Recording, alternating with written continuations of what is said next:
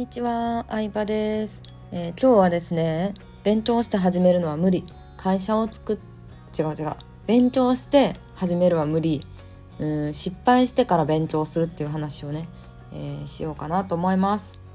すいません、ちょっと間違えちゃって。間違え、うん、こういうのもね、そのまま配信した方がちょっとリアル感があるかなと思ってます YouTube みたいなね作り込まれたのじゃなくて、えー、友達感を感じてほしいのではい、と言いながらあのカットするのが面倒くさいだけなんですけれども、えーね、まあこれビジネスに関わらずなんですけど勉強してから始めるってまあないなって思ったんですよね。うん、まあよく、うん、そうそうそう。あの私の場合はね、まあ、会社経営してもうすぐ5期目に入るんですけどえー、やっぱあの会社をやってるとさ税理士さんに、まあ、書類は作ってもらうにしてもやっぱ自分でさこう節税の方法だったりとかうん社会保険いくら払ってるとかある程度把握しとかなきゃいけないわけですよね。うん、利益率どれぐらいだったりとかどれが経費になるとかなんですけどね。うんまあ簿記のあの内容だと思うんですよ。内容的には。でもね私簿記2級にね3回か4回ぐらい落ちてるんですよ。やばくないですか？そんなにねあの バカではないです。っていう言ったらあれなんですけど、まあ、学生時代は割と勉強頑張ってた方ではあるんですけどやっぱり人にやらされて、えー、なんだろうな何か資格を取らなきゃみたいなので始めたことってうまくいかないですね。うんなんか自分自らでやりたいなとか、うん、これもっとなんか調べるの楽しいなとか面白いなって思ったことっていうのは人からうん言われたとかじゃなくてね会社作ったりとか副業を始めたりとかもしたんですけどうんもうねほんとね全然だったんですよ。だから言った会社作るまあ独立する前の簿記と簿記2級を3回ぐらい落ちたりしたんですけどじゃあどうやって今そういうねあの簿記の内容だったりとか、えー、ね、あの会社のね経営のことだったりとかを学んだかって言ったらやっぱ失敗したからなんですよね。うんまあ、失敗って言ってもそんななんかね大した失敗ではないんですけどあの会社作って23年目2年目ぐらいの時にまあ、友達と話してまして起業してる友達とねで、まあ、すごい節税とかに詳しかったですよ。まあ、税理士の子だったんで詳しかったんですけど、うん、知識もいろいろあって。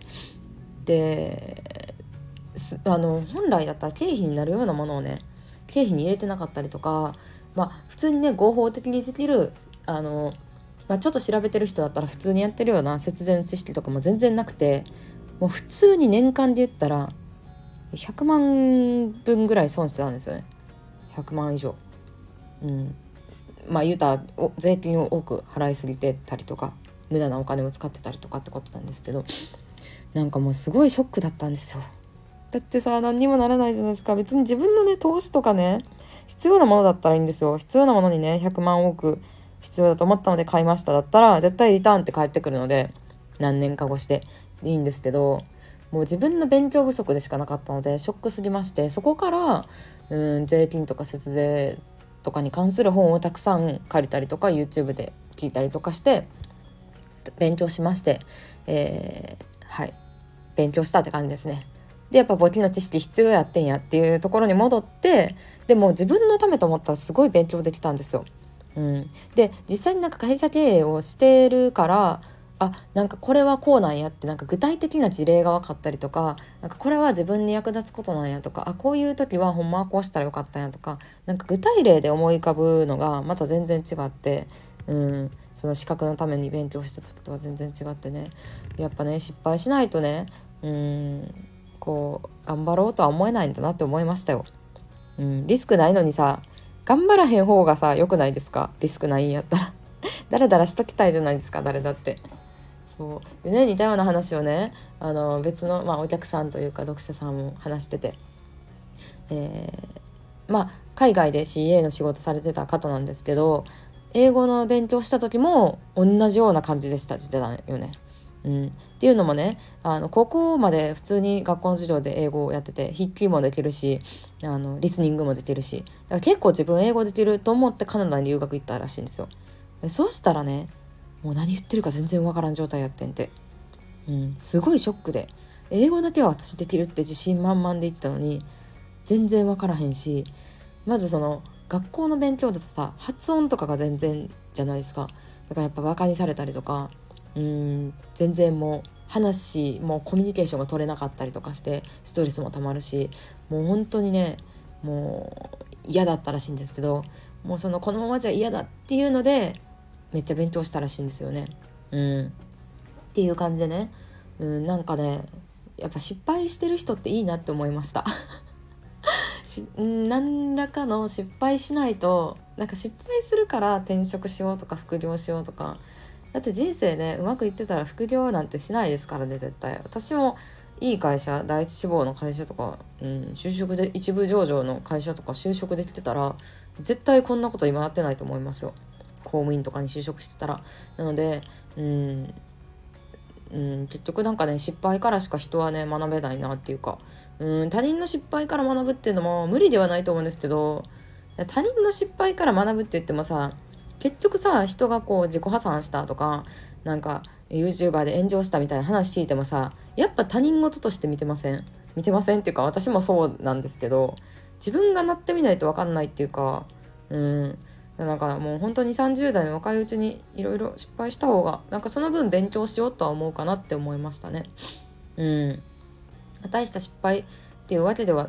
もう大した失敗じゃないですけどね全然。うんでもなんかそういうでもあとはなんか失敗した時ももうなんか次からもうどうしようもないんでそのね失敗する前に戻れないのであの失敗をから次は同じ失敗をしんとこうっていうのをめっちゃ言い聞かせますね自分に。うん。ミスったなと思ったら。うん。っていう感じで。そう。だからねなんかね自分にとってのダメージがないとほんとね何も変わらないと思います。ダメージないのに変わる人いたらすごすぎますね逆に。っていう話でした。はいということで今日はそう勉強してからやるみたいにね。まあそれってさ言ったらちょっと後回しにしてると思うの正直な話。うん。今すぐやるのがめんどくさいからさまあとりあえず音声聞きます。とりあえずセミナー見ますとか受け身もいいんですけどやっぱやった方がね早いとは思います、うん、やってみて絶対失敗するんで失敗してじゃあなんで失敗したのか？なんでこううまくいってる人と自分との違いは何なのかっていうなんか失敗したところからね全てが始まるなとは思いましたね。はいそんな感じでした。今日もありがとうございました。